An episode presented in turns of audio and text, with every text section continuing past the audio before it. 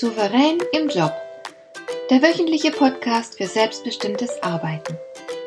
Ich heiße Marion Lemper-Püchlau und in meiner Sendung geht es um mehr Souveränität am Arbeitsplatz. Du erfährst, wie du immer ein wenig über den Dingen stehst. So kannst du deine Ziele erreichen, du bewahrst dir deine Selbstachtung und du ziehst mehr Befriedigung aus deiner Arbeit, obwohl all dem häufig so viel entgegensteht. Finde heraus, wie dir die Arbeit jeden Tag Freude macht.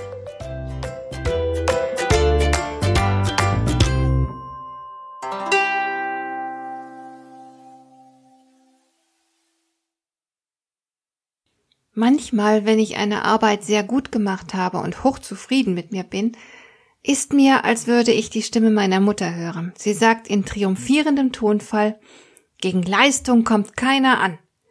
Ich wünschte, das wäre so, aber ich weiß inzwischen, dass der Satz so nicht stimmt. Denn in all den Jahrzehnten meines Berufslebens habe ich wieder und wieder beobachtet, wie schnell Leistung vom Tisch gefegt werden kann. Nicht die Leistungsstärksten machen die schönste Karriere, sondern es sind überwiegend andere, die das tun.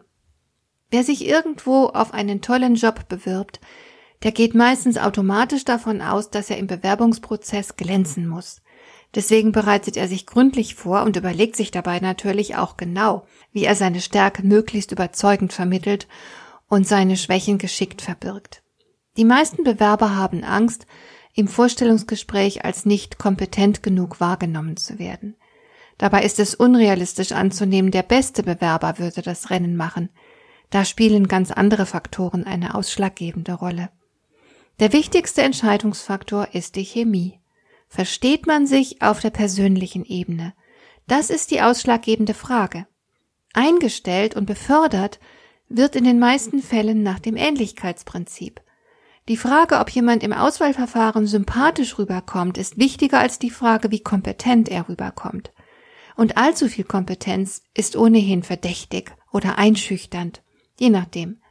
Wenn du zu sehr glänzt und dich zu sehr durch deine Leistung von anderen abhebst, kann dir das Probleme bereiten. Das kann auf andere bedrohlich wirken, dann bist du ein gefährlicher Konkurrent. Den Entscheidern ist oft gar nicht bewusst, nach welchen Kriterien sie die Bewerber wirklich begutachten. Natürlich tun die meisten auch vor sich selbst so, als würden sie eine rein rationale Entscheidung treffen. Ganz sicher wird die Wahl eines Bewerbers von jedem einzelnen Entscheidungsträger sehr vernünftig begründet werden können. Niemand wird sagen, ich habe mich für den Kandidaten Florian Mayer ausgesprochen, weil mir seine Nase gefällt. Ich fürchte jedoch, dass das der Wahrheit sehr nahe käme. Wenn du dich also um einen neuen Job bewirbst, dann sieh zu, dass man dich sympathisch findet und auch Lust bekommt, dich ins Team aufzunehmen. Und das ist ja im Grunde auch richtig so, denn schließlich kannst du dir auch im Nachhinein noch aneignen, was dir an Wissen und Kompetenz fehlt. Und es ist ja wirklich sehr wichtig, dass man im Team gut miteinander zurechtkommt. Teams, in denen es viele persönliche Unvereinbarkeiten gibt, leisten weniger. Ihre Energie wird von den Spannungen und Reibereien verschlissen. Wenn du beruflichen Ehrgeiz besitzt, dann verlasse dich nicht einseitig auf deine Leistungen, sondern sorge dafür, dass du den richtigen Leuten sympathisch bist. Dazu musst du dich nicht verbiegen oder verstellen. Ich propagiere hier nicht das Einschleimen und Kriechertum. Ich propagiere vielmehr intelligente Selbstdarstellung und Diplomatie. Auch zu diesem Thema habe ich bereits eine Podcast-Folge aufgenommen. Ich habe noch einen anderen Podcast. Er heißt Der 5-Minuten-Coach. Und da gibt es eine Folge mit dem Titel So geht unbeliebt. Das ist die Folge 019. Und darin erkläre ich detailliert, wie du in anderen Menschen Antipathie erzeugst. Die Folge ist, wie alle anderen auch in diesem Podcast, nur rund fünf Minuten lang und du erfährst viel darüber, auf was du achten musst, wenn du nicht als unsympathisch rüberkommen willst. Auf die Behauptung, gegen Leistung kommt keiner an, würde ich mich in Sachen Karriere niemals verlassen.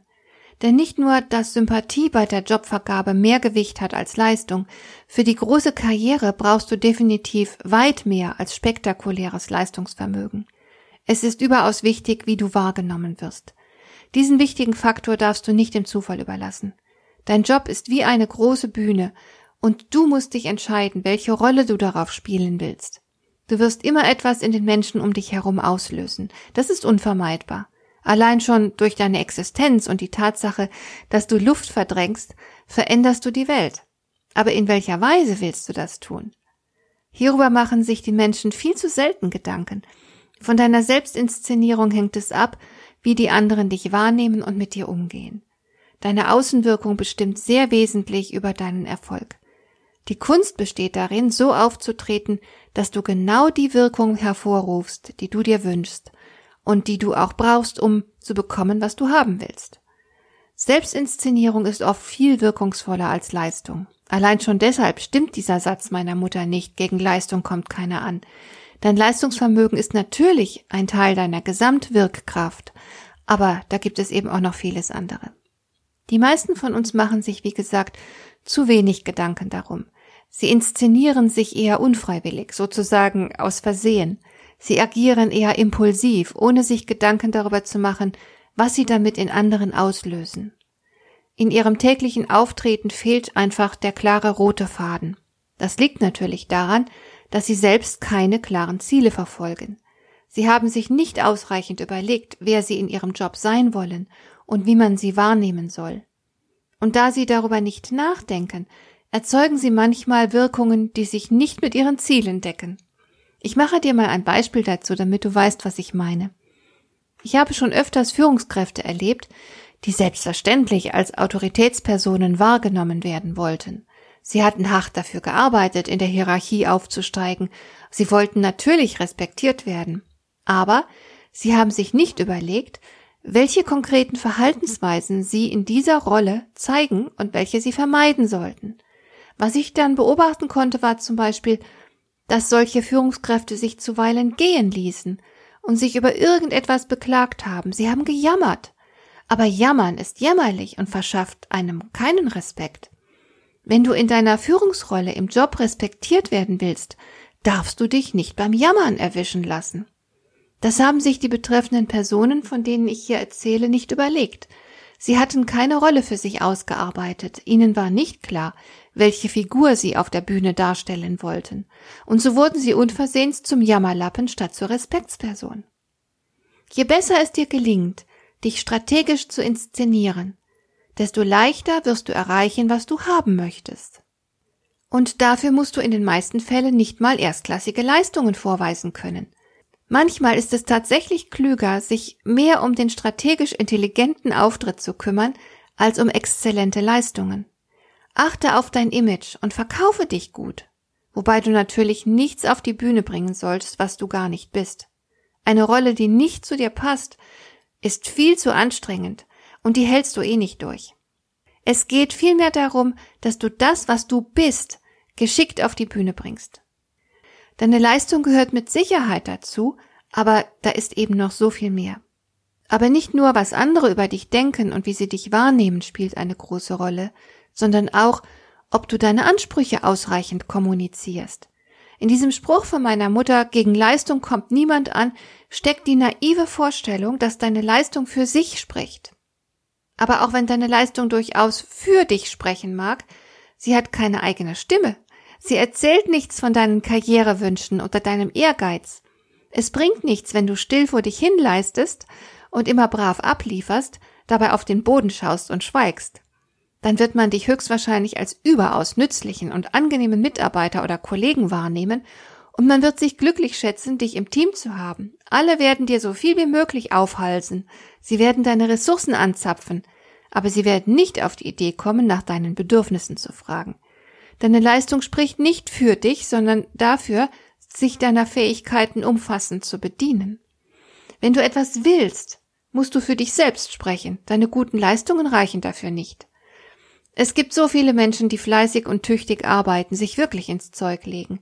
Sie leisten einen nennenswerten Beitrag, weshalb sie davon ausgehen, dass sich all das Engagement eines Tages auszahlen wird. Irgendwer muss doch einfach erkennen, wie wertvoll sie für die Organisation sind. Irgendwer wird sie doch eines Tages dafür belohnen. Ja, vielleicht ist das so. Manchmal. Aber es wäre leichtsinnig, sich darauf zu verlassen. Ich jedenfalls würde das nicht tun. Ich würde beispielsweise die regelmäßigen Mitarbeitergespräche dazu nutzen, ganz klar meine Karrierewünsche zu kommunizieren. Ich würde nach Gelegenheiten Ausschau halten, voranzukommen. Ich würde die entscheidenden Personen in meinem Umfeld auf meine Leistungen aufmerksam machen.